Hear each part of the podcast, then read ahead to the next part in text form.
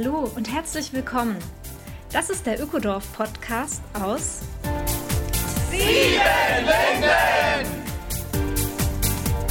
Wir laden dich ein in unser Ökodorf. Hier leben 150 Menschen seit über 20 Jahren nachhaltig und gemeinschaftlich zusammen. Ein gutes Leben, eine gesunde Zukunft ist ganz real möglich. Lass dich anstecken. Mein Name ist Simone Britsch und ich wohne hier.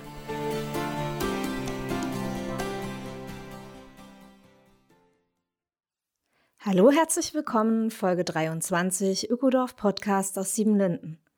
Heute dreht sich alles rund um Computer, um Software, um Hardware. Und gleich mal ein Tipp vorweg, hört bis zum Ende durch. Gegen Ende dieser Podcast-Folge gibt Felix Tipps und Tricks, wie du deine bestehende IT-Welt nachhaltiger gestalten kannst. Und schaut auch in die Show Notes, wir haben da einiges für euch zusammengetragen. Hallo Felix. Hallo Simone.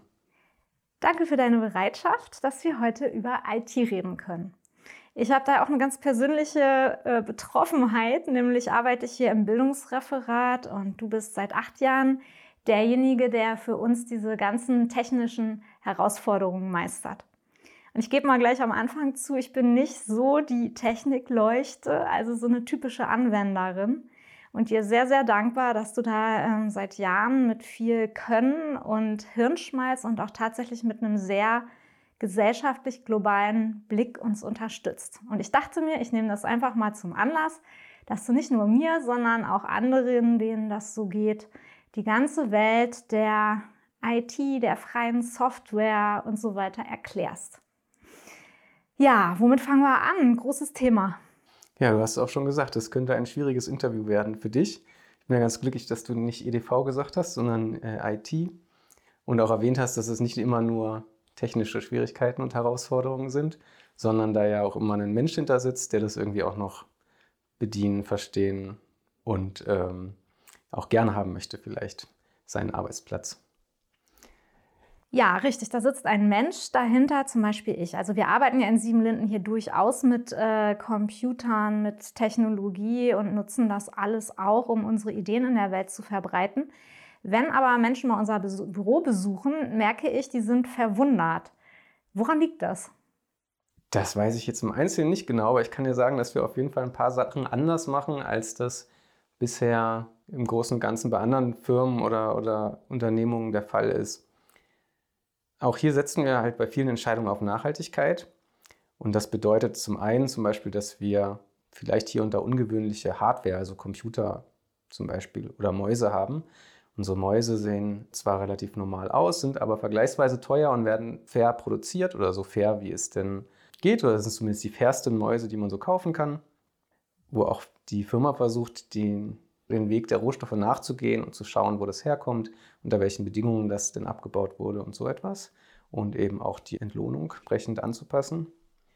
Außerdem haben wir viele verschiedene Arten von Computern, die auch, naja, sind auch so ein paar rüstige Rentner dabei, also nicht immer nur das Allerneueste oder besonders stromsparen, die sind dann ganz klein und sehen vielleicht gar nicht so richtig aus, wie man so einen Computer eigentlich möchte, dass der aussieht. Und Außerdem ist auf diesen Computern dann eine andere, ein, ein, Betriebssystem und andere Software installiert, als man das vielleicht von seinem normalen Ausbildungsweg oder anderen großen Firmen her kennt. Ja, fangen wir doch vielleicht auch mal bei dieser Frage nach der Software an, weil ich glaube, da liegt ein ganz großes Themenfeld dahinter, worüber du dir Gedanken gemacht hast. Warum sind wir denn nicht bei Microsoft, Apple und Co gelandet? Sind wir ja tatsächlich. Vor allen Dingen in den letzten ein, zwei Jahren gab es da so diverse Bewegungen in diese Richtung, ähm, was aber auch mit neuen Anforderungen zu tun hat. Ich würde gerne eigentlich ein bisschen weiter vorne anfangen, nämlich als ich hierher gekommen bin und den Job sozusagen übernommen habe, war ja 2000, oh, jetzt ist 2021, also das war so 2013. Und dort hatte das Ökodorf zwar Internet, aber relativ instabiles Internet und sehr langsames Internet. Jetzt in 2021 haben wir immer noch sehr langsames Internet, zumindest wenn man das mit anderen Großstädten oder so vergleicht. Aber, Aber es funktioniert genau, es funktioniert so viel besser als vor ein paar Jahren. Und Ende des Jahres kriegen wir auch Glasfaser. Wir wissen bloß noch nicht Ende welchen Jahres. Äh, es wurde aber wieder gebuddelt gerade, habe ich gesehen. in dieser Zeit wollte das vor allen Dingen das Bildungsreferat aber zum Beispiel schon E-Mails schreiben können, die dann erst später versendet wurden, wenn das Internet wieder da war. Oder E-Mails lesen können, auch wenn das Internet nicht da war. Oder eben an eigenen Daten, die Gästinnendaten und Raumdaten, Seminar, Verwaltungsdaten und auch Buchhaltung und so weiter machen können, ohne das auf das Internet angewiesen zu sein, dauerhaft. Weil es ja auch das, nicht dauerhaft Weil es einfach nicht dauerhaft da war. Und es passt natürlich auch so ein bisschen zu unserem Selbstmachgedanken, Selbstversorgungsgedanken, wo man Kontrolle über seinen eigenen, ähm, in Anführungszeichen, Hof hat ähm, und selber Probleme lösen kann mit ein bisschen Aufwand und verstehen kann, was da eigentlich so genau passiert. Dinge ersetzen kann, Dinge reparieren kann, wenn sie kaputt gehen.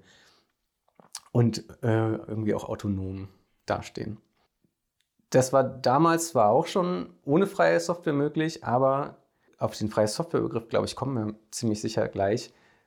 Aber mit freier Software eben einfacher. Also auf unseren Geräten läuft häufig ein Linux-Betriebssystem, was dann auch freie Software für Anwendungen bereitstellt. Also zum Beispiel ein Firefox-Browser statt einem, wie heißt der von Apple, Safari oder Microsoft Edge oder Google Chromium oder Google Chrome. Ja, und so mussten wir eben damals auch andere interne Dienstleistungen sozusagen für uns selber weiter bereitstellen. Davon war schon ein schöner Wald oder ein schöner Blumenstrauß an verschiedenen Lösungen damals entwickelt worden oder aufgesetzt und installiert worden. Und das ähm, habe ich eben übernommen. Wir waren ja auch sehr ambitioniert, sogar selber Programme zu schreiben. Ja, wenn ich mich erinnere, wir wollten auf keinen Fall ein Seminarverwaltungsprogramm, äh, was irgendwie an einer großen Firma hing, also wurde das mehrfach mit mhm.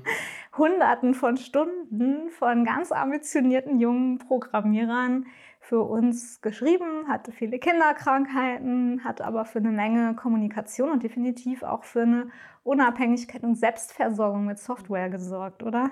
Ja, genau. Und das war ja dann auch angeschlossen noch an die Webseite. Und dieses spezifische Projekt haben wir letztes Jahr gesunsettet, sagt man, also überführt es läuft noch ganz heimlich und äh, still auf einem Server hier intern, aber es wird quasi nicht mehr benutzt, weil wir es abgelöst haben. Ja, neben diesem Selbstversorgungsgedanken ist da eben auch für mich ganz stark ein Nachhaltigkeitsgedanke mit, hängt damit dran an der Verwendung von solcher Software. Hm. Okay, Felix, du hast mir mal gesagt, du verstehst dich als freier Softwareaktivist. Was treibt dich an? Also das eine ist auf jeden Fall, ich möchte verstehen können, was dort an der Maschine passiert, an der ich mich gerade befinde. Wenn es jetzt um Computerzeugs geht, ne? Also die freie Software, meine freie Softwareaktivität als Aktivist, die ist so ein bisschen vielschichtiger. Aber sagen wir mal, es geht um Computer und um Benutzung von Computern oder auch Handys, aber da ist das Ganze so viel schwieriger, dass ich jetzt erstmal über Computer spreche. Da möchte ich verstehen, was das Gerät macht und ich möchte auch eine Kontrolle darüber haben irgendwo. Ich möchte dem sagen können, was es wann tut und ich möchte nicht, dass irgendjemand anders dem sagt, was es zu tun hat. Un ungefragt sozusagen. Ja, und ich möchte auch eine Sache ausnutzen, nämlich an sich sind ja Informationen kopieren, also an so einem Computer ein Programm kopieren, hat ja keine großen Herstellungskosten, die reine Kopie davon zu erstellen. Das ist auch bei Texten so mittlerweile so, E-Mails, Fotos und so weiter. Das zu vervielfältigen im digitalen Raum ist eigentlich kostenfrei. Das gibt es für Umme. Und dieses ganz spezifische Phänomen, das wir mit Informationen jetzt mittlerweile haben, möchte ich eigentlich wirklich auch ausnutzen können.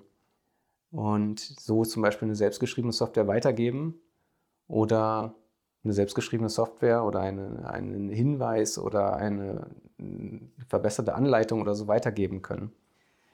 Gut, da sind wir beim Thema Lizenzen, was dich ja unglaublich stört ähm, bei den gigantischen Softwareunternehmen. Ja, ich glaube, wir haben halt diese Eigenschaft von Informationen, dass sie eben umsonst kopiert werden könnten und genutzt werden können. Und ein Computerprogramm ist halt nichts anderes als eine Abfolge von Informationen, also ein Algorithmus. Das wiederum ist eigentlich so eine Art Kochrezept. Ne? Da steht drin, zuerst nimmst du irgendwie äh, ein Ei, nimm nur mittelgroße, die anderen lässt du raus und dann machst du das in die Pfanne. Das muss auf 250 Grad sein oder ne, bei einer Pfanne jetzt nicht, im Ofen, was auch immer. Und dann steht da Punkt für Punkt, was du damit machen musst und am Ende kommt halt was Tolles bei raus. Das ist zwar nie ganz genau immer gleich, aber so ungefähr. Und ein Computerprogramm ist auch mehr oder weniger sowas. Und das Rezept kannst du ja frei kopieren an sich. Bei Rezepten und Liedertexten, alten Liedertexten ist das zum Glück auch so, dass das in der Regel geht, ohne dass man sich irgendwie strafbar macht oder einem jemand auf die Finger hauen kann und sagen, du hast aber mein Rezept da kopiert. Bei anderen Informationen ist das aber eben nicht so. Zum Beispiel manchen Programmen oder natürlich auch aktuellen Musikstücken oder anderen geschützten naja, Informationen, Bildern und so. Und wenn man etwas nutzen möchte, dann braucht man dazu in bestimmten Fällen eben eine Lizenz. Das ist ein Nutzungsrecht an dem ganzen Ding. Und bei herkömmlicher, also sogenannter proprietärer Software, eigentlich nicht herkömmlich, sondern das, was heute irgendwie so als die Norm erscheint, ist die Lizenz ziemlich restriktiv. Du darfst nicht dies, du darfst nicht jenes, oft darfst du nicht untersuchen, was das Programm tatsächlich wirklich genau tut, du darfst es oft nicht kopieren, darfst es nicht versuchen zu verändern. Ähm, du verlierst unter Umständen deine Lizenz, wenn du was Böses über die, Soft über die Firma schreibst. Also was steht halt in den Nutzungsverträgen, was so eine Art Lizenzvereinbarung ist. Und, und die ist insgesamt eben ziemlich restriktiv. Und ich wünsche mir eher, dass wir so wie mit dem tollen Rezepten für irgendwelche Kuchen und Kekse umgehen, nämlich, dass wir die teilen können, mit wem auch immer wir wollen, anpassen können und sagen, naja, du, das war irgendwie doch besser mit dem großen Ei oder am Ende zehn Minuten länger schmeckt noch besser. Und davon ja Variationen erstellen können und diese Informationen eben frei teilen. Ich höre da auch was Gemeinschaftliches raus. Also empfindest du dich als Teil einer freien Software-Gemeinschaft? Ja, absolut. Es gibt ganz viele, das ist auch das Wort, wird Community, also das Wort Community wird genutzt. Ähm, jedes freie Softwareprojekt spricht von seiner Community, was die NutzerInnen sind und die EntwicklerInnen und vielleicht noch ÜbersetzerInnen, IllustratorInnen ähm, und da eben ja Leute, die darüber sprechen, damit arbeiten, daran feilen. Und da bin ich, fühle ich mich als Teil von ganz vielen Communities, ganz vielen Gemeinschaften vor allen Dingen eben von der Software, die ich gerne mag. Ähm, Beispiel? Es wäre schön, wenn du auch mal ein ja. Softwareprojekt nennst, wo du richtig hinterstehst oder wo du mitwirkst. Also es gibt zum Beispiel ein, eine ganz große Lösung, die heißt Nextcloud und wird von Regierungen und Regierungsorganisationen und Schulverbänden und frag mich nicht was eingesetzt. Und das ist so ein bisschen ein Pendant dazu, zu der wahrscheinlich relativ bekannten Lösung von Google, nämlich den ganzen Google Cloud, Google Drive, Google Document, dieser Familie von Software oder von Angeboten, von Dienstleistungen.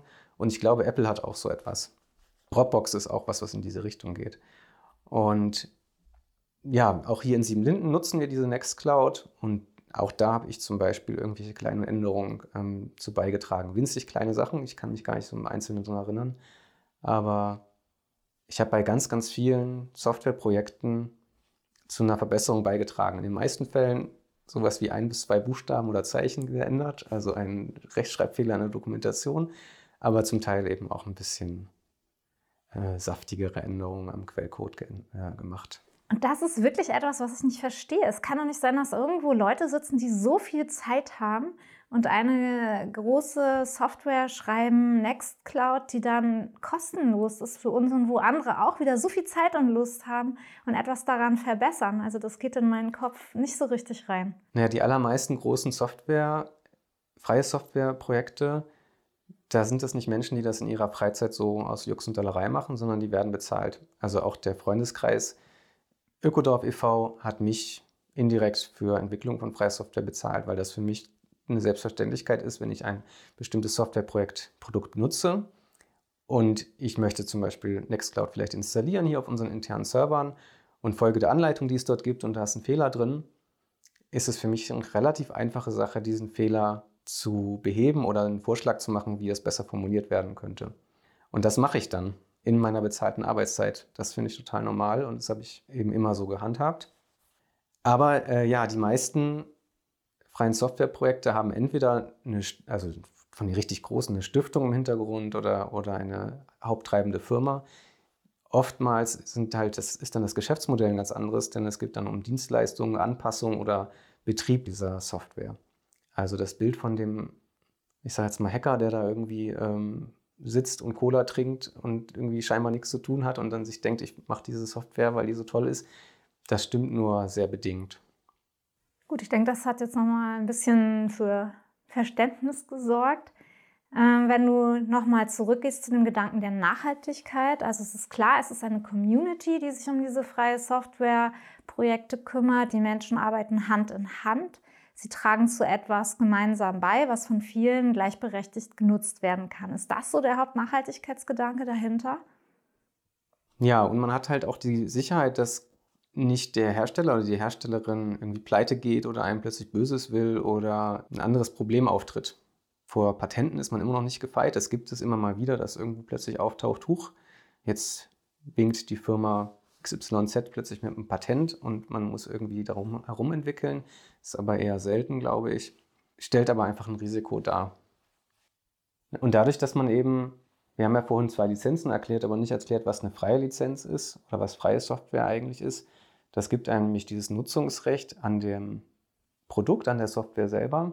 Aber eben bei freier Software spricht man von den Freiheiten, sich das Produkt genau anzugucken, es zu nutzen, egal für welchen Zweck, davon Kopien anzufertigen und auch Änderungen dran anfertigen zu können. Dann bei freier Software wollen wir, dass die Hardcore-Leute sozusagen, die da ganz strikt und ganz ähm, idealistisch dran gehen, die wollen dann, dass die Änderungen auch wieder mit den gleichen vier Freiheiten belegt sind. Also wenn ich ein, um in dieser Rezeptwelt zu bleiben, wenn du mir dein Rezept schickst und ich mache das viel besser und dann kommst du zu mir Kekse essen und sagst, boah, das ist aber nicht mein Rezept, oder? Und ich sage, nee, nee, da ist meine Geheimzutat drin. Ähm, und das wäre jetzt freie Software, dann würdest du sagen können, okay, ich habe dir das Rezept gegeben unter dieser Lizenz, jetzt sag mir bitte deine Geheimzutat. Und dann müsste ich sagen, ja, alles klar, Simon, hier ist das geänderte Rezept. Ich habe jetzt schon anklingen lassen, dass es da so diese Ideologie beigibt. Das ist auch ein bisschen der Unterschied zwischen freie Software und Open Source. Ich erwähne das hier nur so ein bisschen am Rande. Man sollte ein bisschen vorsichtig sein, wenn man so ganz, sich ganz ideologisch fühlt. Dann sprichst du von freier Software, ansonsten von Open Source. Also tatsächlich gibt es da, wie so oft, so Feinheiten im Wording, wo man ein bisschen aufpassen muss. Ich mache das fast hier nicht ganz auf, aber ja, du hast gemerkt, ich spreche von freier Software und nicht von, hauptsächlich nicht von Open Source. Ich würde behaupten, der Hauptunterschied liegt tatsächlich in diesem ideologischen Aspekt dahinter. Nachhaltigkeit hat ja was mit der Zukunft zu tun. Eine einfache Antwort gibt es hier drauf nicht. Es gab vor ein paar Jahren eine Konferenz, die versucht hat, Digitalisierung und Nachhaltigkeit äh, miteinander zu verknüpfen und dafür einen Gesprächsraum zu sorgen. Die hieß Bits und Bäume, werden wir auch in den Shownotes verlinken. Und die haben ganz einprägsame Forderungen geschrieben, wo es um Digitalisierung und Nachhaltigkeit geht. Ich würde jedem empfehlen, das einfach zu lesen. Wie gesagt, gibt es in den Show Notes. Es ist schwierig, da eine einfache Antwort drauf zu finden, die nicht auch gleich, für mich zumindest nicht gleich einen Rundumschlag macht mit ähm, Kapitalismuskritik und Globalisierung und Regulierungen. Ja, du bist ja so ein netter und ausgewogener Typ, Felix. Aber was stört dich denn nun wirklich an Apple und Microsoft? Zum Beispiel in Apple und Microsoft. Ne? Also, die wollen ja alle Geld verdienen und das führt dazu, glaube ich, dass das Produkt, was du am Ende von denen in der Hand hast, in vielen Aspekten eigentlich deinem wirklichen Interesse entgegensteht. Also du kaufst irgendwie zum Beispiel so einen, nennen wir es mal X-Phone, du kaufst ein X-Phone von irgendeinem Hersteller und möchtest das ja eigentlich dein Leben lang vielleicht benutzen können. Du möchtest das vielleicht an deine Tochter vererben, falls du eine hast, oder an deinen Neffen in einem anderen Land verschenken und der soll es da auch benutzen können oder so. Du möchtest es außerdem mit deinen anderen Geräten verknüpfen können, die von, nicht von der Firma Birne sind, sondern von, weiß ich nicht, eben einer anderen Firma. Und du möchtest es auch reparieren können, wenn es kaputt gegangen ist. Und du möchtest auch, dass da eine, gewisse Garantie drauf gibt, die nicht verfällt, wenn du auf den einen Knopf fünf Sekunden lang gedrückt hast und so weiter und so fort. Und ich habe das Gefühl, diese großen Firmen arbeiten ganz oft eben mit dem Wunsch natürlich, dich zu binden und bei denen zu halten. Das heißt, wenn sie sehr dreist sind, dann erstellen sie eine Produktpalette, aus der du irgendwie nicht mehr richtig wirklich rauskommst, also wo du deine Daten nicht exportieren kannst, um sie an einem anderen Gerät wieder zu importieren oder es dir schwierig machen, zum Beispiel, sagen wir mal, ein äh, Telefon an einem Computer anzuschließen und die Daten da drauf zu kopieren oder runter zu kopieren oder den Akku auszutauschen, Punkt, Punkt, Punkt, Punkt. Außerdem benutzen viele von diesen Firmen Bausteine und offene Standards, Erkenntnisse aus der Forschung, die eben standardisiert wurden, ohne einen großen Teil zurückzugeben. Außerdem viele von diesen Dienstleistungen oder auch Produkten ähm, bewegen sich für mich so ein bisschen am Rande der Legalität. Ich meine, die nutzen natürlich alles aus, was sie machen können, um ihren Gewinn zu maximieren, verkaufen gegebenenfalls deine Daten direkt oder indirekt weiter oder nutzen die selber so aus, so doll wie sie eben können, um dir zum Beispiel äh, andere Werbung anzeigen zu können, die personalisierter ist, wo du wahrscheinlich ja draufklickst. Gut, da sind wir so bei dem Stichwort Datenkraken. Vielleicht kannst du für uns nochmal dieses Anliegen von groß, größtmöglichem Datenschutz, wo wir beide uns ja auch manchmal in Sachen Geheimnisse, Passwörter und so weiter ein bisschen schon verhakt haben. Aber vielleicht kannst du es äh, für alle nochmal erklären. Warum ist dir, und so erlebe ich dich halt, wirklich der Datenschutz ein super großes Anliegen und was hat das wiederum mit freier Software zu tun? Also wir sind ja jetzt in 2021 ich, ich, erwarte in dem ganzen Feld ganz viele Änderungen auch in den nächsten Jahren. Ähm, auch in Sachen offene Software, also freie Software. Die, das Programm der Bundesregierung zum Beispiel ist viel weiter als viele von unseren Vereinen. Also die haben äh, sich schon ein paar Ziele gesetzt. Mal gucken, was da passiert. Aber es wird da in diesen Bereichen Be Bewegung geben. Datenschutz war ja auch ein Riesenthema in den letzten Jahren. Plötzlich sind auf den Seiten ja auch diese Cookie-Geschichten, wo man irgendwie draufklicken muss, was man den Seiten erlauben möchte oder nicht. Die meisten sind davon total abgenervt. Viele Firmen, Vereine und, so, und äh, andere Organisationen hatten große Probleme mit der, dieser DSGVO, die vor, weiß ich nicht, jetzt glaube ich fünf, sechs Jahren äh, aktiv geworden ist. Datenschutzverordnung. Genau, Datenschutzgrundverordnung. Und äh, das ist mir ein Riesenanliegen, ja, weil ich weil ich wissen möchte, wer meine Daten hat und wie die verwendet werden. Und ich immer so ein bisschen Sorge habe, also dass die für immer gespeichert werden und irgendwelche automatisierten Entscheidungen beeinflussen, von denen ich A gar nicht weiß, dass es beeinflusst wird und die B einfach falsche, vielleicht zu falschen Schlüssen kommen. Und es ist meine Privatsphäre, da sind gegebenenfalls auch ähm, Schwachpunkte sozusagen von, also das ist einfach auch kriminell ausnutzbar unter Umständen. Und ich weiß nicht, ich möchte äh, meine Identität und meine Daten möchte ich, dass ich die behalte. Was freie Software da oft anders macht, ist, dass sie ein größeres Augenmerk darauf haben, weil es kein Verwertungsinteresse an den Daten gibt, die dort anfallen. Und ja, jeder auch dann einen Vorschlag einbringen könnte, eben datensparsamer zum Beispiel zu agieren als Softwareprojekt. Ja, und, denke, und die Nutzerinnenbasis und die Entwicklerinnen, die zu freier Software beitragen, sind oft aufmerksamer, bewusster über solche Problematiken und würden dem eher zustimmen, dass eben eine Software weniger Daten über dich jetzt speichert oder in einer besseren, sage ich jetzt, Form verschlüsselt oder so, als zu sagen, ja komm, lass uns sammeln, was wir können und das auch brauchen wir nicht so darauf zu achten, ob das jetzt gesichert wurde oder nicht, ob das besonders geschützt ist.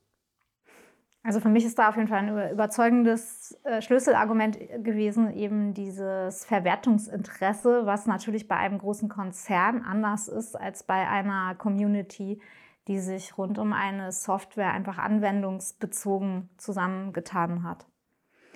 Ja, wenn jetzt Leute zu Hause sitzen, die äh, sich vielleicht zum ersten Mal sogar Gedanken machen über die Software, die sie benutzen, über die Programme auf dem Rechner und auf dem Handy, jetzt vielleicht viele Fragezeichen im Kopf haben, kann ich mir gut vorstellen, ähm, dann lass uns doch für die mal ein paar Handlungsschritte überlegen. Du hattest vorhin schon die Website von Bits und Bäume genannt, wo man sich erstmal gut informieren kann.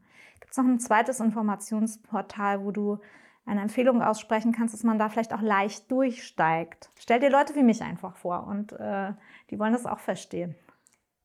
Wenn es gerade wenn es um Datenschutz, Algorithmen und private persönliche Daten geht, liest das Buch Quality Land von Marc-Uwe Kling. Ich glaube, den zweiten Teil musst du nicht unbedingt lesen, aber den ersten auf jeden Fall. Der behandelt all diese Themen und zwar auf eine witzige Art und Weise, wenn du Marc-Uwe Kling magst. Das Ganze gibt es auch als Hörbuch. Dann, wenn du, wenn wir auf so einem intellektuellen Level bleiben, kannst du auf der Seite von der Free Software Foundation Europe, FSFE, gucken und verschiedenes Material in, ich würde mal sagen, relativ leicht verdaulicher Form für dich finden oder ausdrucken. Die haben immer wieder auch Kampagnen, wo man unterschrei unterschreiben kann oder Newsletter abonnieren kann Freunde einladen kann. Besonders empfehlenswert ist da das Video auf der Seite publiccode.eu. Das ist eben eine dieser Kampagnen von der FSFE, was in drei Minuten ein paar Aspekte von freier Software erklärt. Das klingt gut, das werden wir auf jeden Fall auch äh, in die Show Notes setzen. Drei Minuten, da hat bestimmt jede und jeder Interessierte mal Zeit, ein Grundverständnis zu erwerben. Ja, und dann gehen wir weiter. Vielleicht nennst du noch ein paar ganz konkrete Programme und äh, die Alternative dazu, sodass ich meinen Rechner einfach mal durchgehen kann und mir überlegen kann, wo möchte ich vielleicht mal anfangen, etwas auszuprobieren. Genau, also wenn du auf dem Niveau bist, dass du weißt, wie man Software installiert oder deinstalliert, Programme auf deinem Computer eben hinzufügst oder entfernst, dann gibt es ein paar Projekte, ein paar Programme, die verbreitet sind und glaube ich auch nutzerinnenfreundlich genug sind, als dass ich das jedem zutrauen würde, der sowas schon mal gemacht hat.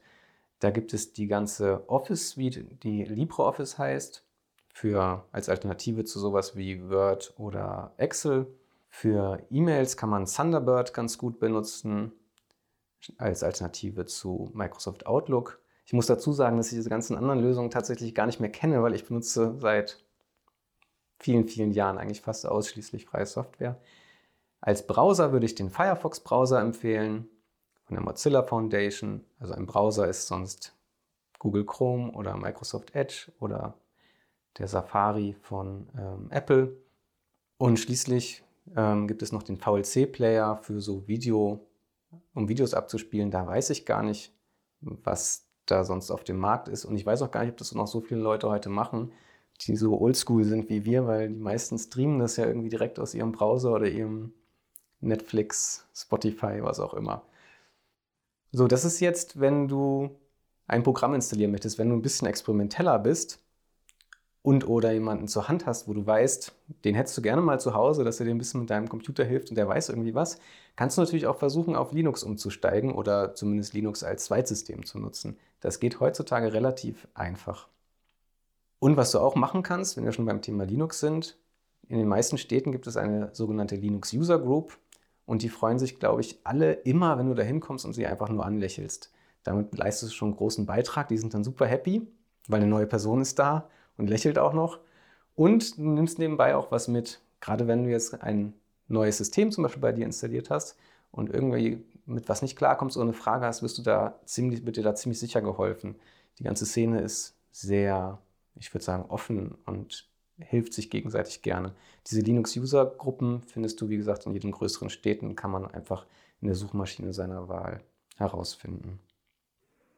Ja, was ist mit diesen ganzen Suchmaschinen, Felix? Also ähm, wenn ich das äh, im Internet suchen will und so weiter, mit so, mit so Websites, gibt es da auch Alternativen, die du eher empfehlen kannst als die gängigen? Ja, zu den meisten Produkten und Dienstleistungen und Suchmaschinen, also ich sage jetzt mal so irgendwie Webseiten, gibt es Alternativen, die man sicherlich in der Suchmaschine seiner Wahl dann auch erstmal ähm, findet. Also das Angebot ist vergleichsweise breit. Es gibt eine Seite, die heißt, glaube ich, Alternative TO. Müssten wir in den Shownotes nochmal gucken, die das auch irgendwie versucht zu systematisieren, aber man wird sicherlich auch anders, finde ich. Beliebte Suchmaschinenalternativen sind zum Beispiel irgendwie Ecosia oder DuckDuckGo. Im Einzelnen müsste man sich das angucken, was das wirklich bedeutet, aber es gibt auf jeden Fall Alternativen. Und oftmals kann man sich bei diesen Angeboten auch immer einfach fragen, womit verdienen die ihr Geld und wie funktioniert das Ganze? wenn man das nicht gut beantworten kann, ist vielleicht was fishy. Also man sagt oft, also es gibt so ein äh, Mantra, würde ich mal sagen, in der Szene, wenn es nichts kostet, dann bist du das Produkt. Oder wenn es nichts kostet, die Daten, deine Daten, das Produkt. Das stimmt natürlich auch nicht immer. Jetzt irgendwie Wikipedia zum Beispiel würde ich, ähm, würde ich nicht, auf die trifft das irgendwie, finde ich, nicht zu. Und andere auch nicht. Aber trotzdem ein bisschen mal gucken, was macht diese Firma eigentlich und vielleicht, warum kostet das nichts? Steckt da ganz viel Venture-Kapital dahinter und die wollen den Markt irgendwie übernehmen oder hat das irgendwie, haben die irgendwelche anderen Interessen? Und gegebenenfalls nach Alternativen suchen. Und ganz wichtig, glaube ich, darüber sprechen, die Nachbarin fragen. Ah, jede Antwort, die ich jetzt gebe, ist wahrscheinlich in ein, zwei Jahren auch wieder obsolet. Also im Gespräch bleiben, gucken, was ist da gerade los. Hoffnungsvoll bleiben, auf jeden Fall Es ändert sich gerade ganz viel. Wir wissen noch nicht, in welche Richtung. Wahrscheinlich in beide Richtungen. Die Welt ist halt nicht einfach. Und ja, schauen, wie benutzen wir diese Technik eigentlich und wer bietet uns die an und warum. Und kann man das nicht auch anders gestalten? Ja, danke für deine Schlussworte, Felix, und auch danke, dass du seit so vielen Jahren mit so Leuten wie mir bereit bist, zusammenzuarbeiten, die ähm, tatsächlich nicht besonders technikaffin sind, diese Technik aber einfach brauchen, um nach außen kommunizieren zu können, die Idee von Ökodörfern zu verbreiten. Ja, und ähm, ich wünsche mir einfach, dass du weiterhin mit so einem frischen Geist in dieser Welt, die nicht einfach ist, wie du ja eben auch nochmal zusammenfassend gesagt hast, dich bewegst, uns immer wieder neu inspirierst. Und ja, ich freue mich auf die nächsten Passwörter. Dankeschön. Ja, bitte. Ich freue mich auch, dass äh, ihr mich eingeladen habt, dass du mich eingeladen hast, darüber zu sprechen. Und über Kommentare, glaube ich, sind wir immer glücklich. Also, wenn ihr euch auf die Reise begeben habt und was Tolles entdeckt habt, wichtig ist, dass wir miteinander sprechen und Informationen miteinander teilen. Genau, und so wichtig wie noch nie war, guckt in die Show Notes. Wir werden da einiges noch äh, reinpacken, was eben am Rande nur gestreift wurde. Ciao, ciao. Tschüss.